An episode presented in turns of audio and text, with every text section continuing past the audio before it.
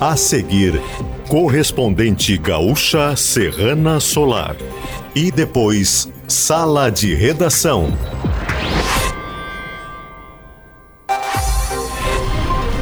Greve de rodoviários afeta transporte público em três cidades da região metropolitana. Moradores de 19 bairros de Cachoeirinha e Viamão enfrentam falta de água devido ao rompimento de adutoras. Inter planeja a instalação de redes de proteção em setor da torcida adversária após casal sofrer traumatismo craniano ao ser atingido por cadeiras arrancadas.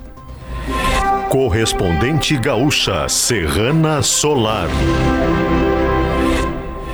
Pedro Quintana, Elisiele Zanquetin. Muito boa tarde, agora são 12 horas 50 minutos. A temperatura é de 28 graus na capital.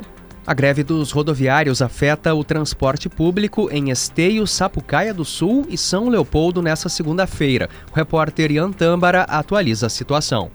A paralisação é feita desde a madrugada em frente à garagem das empresas Real Rodovias e Viação Hamburguesa em Esteio. Nas viagens intermunicipais não operam os ônibus que saem de Esteio e que passariam por Sapucaia do Sul e São Leopoldo, indo somente direto a Porto Alegre. Todas as linhas, incluindo as urbanas do município, operam com apenas 15% da frota neste momento. Nos horários de pico, o percentual mínimo é de 35%. A fiscalização da Metroplan confirmou o cumprimento nas viagens intermunicipais nesse período. Já nas linhas urbanas, a Prefeitura de Esteio apura um possível descumprimento. Na manhã de hoje, a reportagem da Rádio Gaúcha flagrou usuários por mais de duas horas no aguardo de linhas municipais.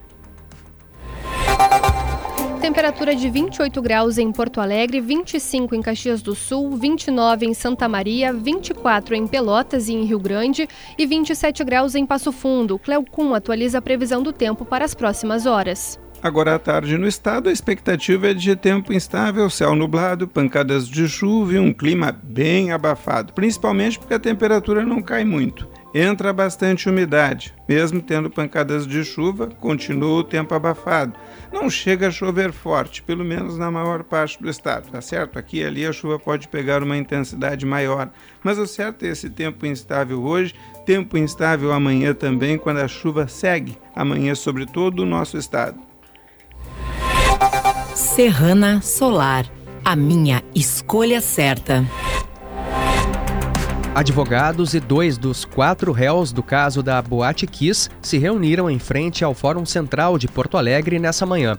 Elisandro Spor e Mauro Hoffman pediram a realização de um novo júri. A sessão, que seria iniciada hoje, foi suspensa por decisão do Supremo Tribunal Federal a pedido do Ministério Público para evitar tumulto processual. No primeiro júri, os quatro réus foram condenados a apenas de 18 a 22 anos e meio de prisão. Com a decisão do ministro Dias Toffoli, o processo está suspenso até que o Supremo julgue recursos pendentes. Ainda não há data para um novo júri. A Justiça Gaúcha absolveu sete pessoas ligadas à construtora Bário, que deixou de entregar 585 imóveis aos compradores no litoral norte. Os, os imóveis foram vendidos em Xangri-Lá, Imbé e Tramandaí. De acordo com a decisão, o inquérito policial não encontrou provas de estelionato, formação de quadrilha ou lavagem de dinheiro. Os imóveis eram orçados em valores acima de 500 mil reais. A empresa responde a mais de 400 ações judiciais de indenização, além de processos trabalhistas. A Americanas registrou prejuízo superior a 4 bilhões e 600 milhões de reais entre janeiro e setembro de 2023. O balanço foi divulgado pela companhia nessa manhã. Os números estavam suspensos desde o começo do ano passado, quando a empresa encontrou uma fraude bilionária nas demonstrações financeiras. A principal razão para a baixa na receita foi a forte diminuição nas vendas realizadas pelos canais digitais da companhia. Ainda nesta edição, a Embaixada do Brasil na Argentina afirma que não há crise na entrada de brasileiros no país. Repórter denuncia mascote do Inter por, por importunação sexual durante o Grenal. Há 15 anos, fazendo história em geração de energia, a distribuidora Serrana Solar é a escolha certa em sistema fotovoltaico. A Embaixada do Brasil na Argentina afirmou que não há crise na entrada de brasileiros no país. Casos de pessoas que foram impedidas pelas autoridades migratórias de ingressar na Argentina vieram à tona na última semana. De acordo com o embaixador do Brasil em Buenos Aires, Júlio Bitelli, em entrevista ao Gaúcha Atualidade, entre janeiro e fevereiro desse ano, 39 brasileiros foram impedidos de entrar no país vizinho. No entanto, a situação não é considerada uma crise. O ministro da Fazenda, Fernando Haddad, está com Covid-19 e vai presidir as reuniões do G20 de forma virtual. Ele se sentiu indisposto na noite desse domingo, fez um teste e confirmou o diagnóstico. O ministro passa bem e fará novos testes nos próximos dias. Haddad participaria presencialmente dos compromissos do G20 em São Paulo em 28 e 29 de fevereiro. Agora em Porto Alegre, 28 graus, 12 horas 55 minutos. Serviço. O rompimento de uma rede de água causa desabastecimento em ao menos oito bairros de Cachoeirinha na região metropolitana. De acordo com a Corsã Egea, o problema ocorre na Avenida Frederico Augusto Ritter e afeta os bairros Cachoeirinha 1 e 2, Canarinho, Chico Mendes, Jardim Betânia, Vila União, Campo Belo e Túnel Verde. A previsão é de que o abastecimento seja normalizado durante a tarde. Em Viamão, 11 bairros estão sem água devido também ao rompimento de rede. A Corsan Aegea informou que o problema ocorre na estrada Bérico José Bernardes. Entre os bairros afetados estão Araçá, Branquinha, Florescente, Pérola, Planalto, Santa Rita e Vila Universal. A normalização está prevista para ocorrer ao longo da tarde. A Unidade Básica de Saúde Jardim Leopoldina, na Zona Norte de Porto Alegre, vai retomar o atendimento a partir da uma e meia da tarde. O local foi alvo de criminosos no final de semana e ficou fechado ao longo dessa manhã. Um televisor, caixa de som e um celular foram levados. Pertences pessoais de funcionários também foram furtados. A farmácia da unidade também foi arrombada, mas nenhum medicamento foi levado. A campeã do Carnaval de Porto Alegre será conhecida hoje. A apuração começa a partir das 3 horas da tarde. Cerca de 20 mil pessoas passaram pelo Complexo Cultural do Porto Seco nas duas noites de desfiles. Em instantes, operação na Serra Gaúcha identifica três vezes mais safristas atuando de forma regular, mas ainda localiza 27 casos de trabalho análogo à escravidão.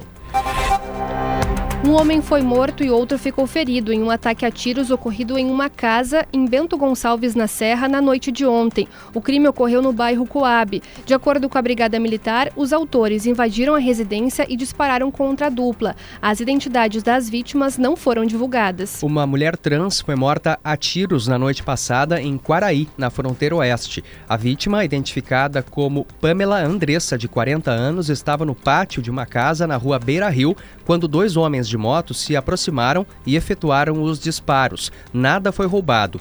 No local funciona uma casa de religião. A Polícia Civil investiga a motivação do crime como desavença pessoal ou tráfico de drogas. Seis armas que foram apreendidas em Foz do Iguaçu, no Paraná, tinham como destino o Rio Grande do Sul.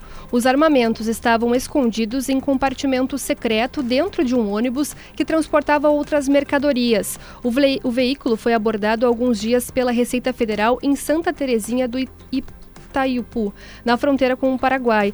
O Departamento Estadual de Investigações Criminais já tinha investigado o possível transporte. Foram localizados dois fuzis, uma escopeta, uma carabina e duas pistolas. Segundo Deike, as armas tinham como destino uma facção criminosa em São Leopoldo, no Vale dos Sinos. O Internacional analisa instalar uma rede de proteção no setor da torcida visitante no estádio Beira Rio.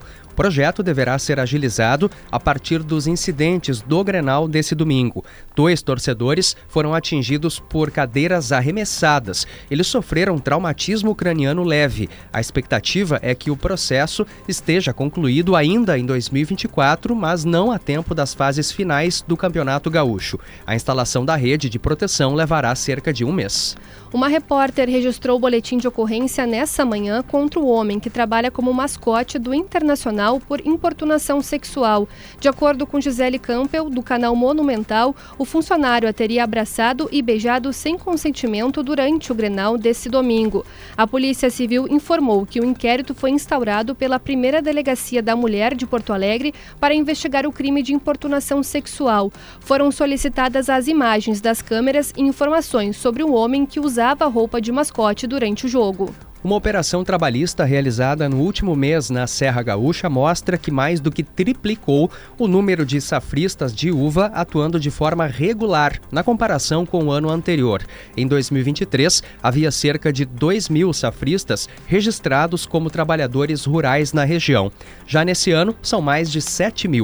A operação realizada nas últimas semanas também resgatou 27 pessoas, incluindo adolescentes, que estavam sendo submetidos a trabalho análogo à escravidão. Ao todo, mais de 300 propriedades e vinícolas foram fiscalizadas. Serrana Solar, a minha escolha certa. Você encontra o correspondente Gaúcha Serrana Solar na íntegra em GZH. A próxima edição será às 18 horas e 50 minutos. Boa tarde.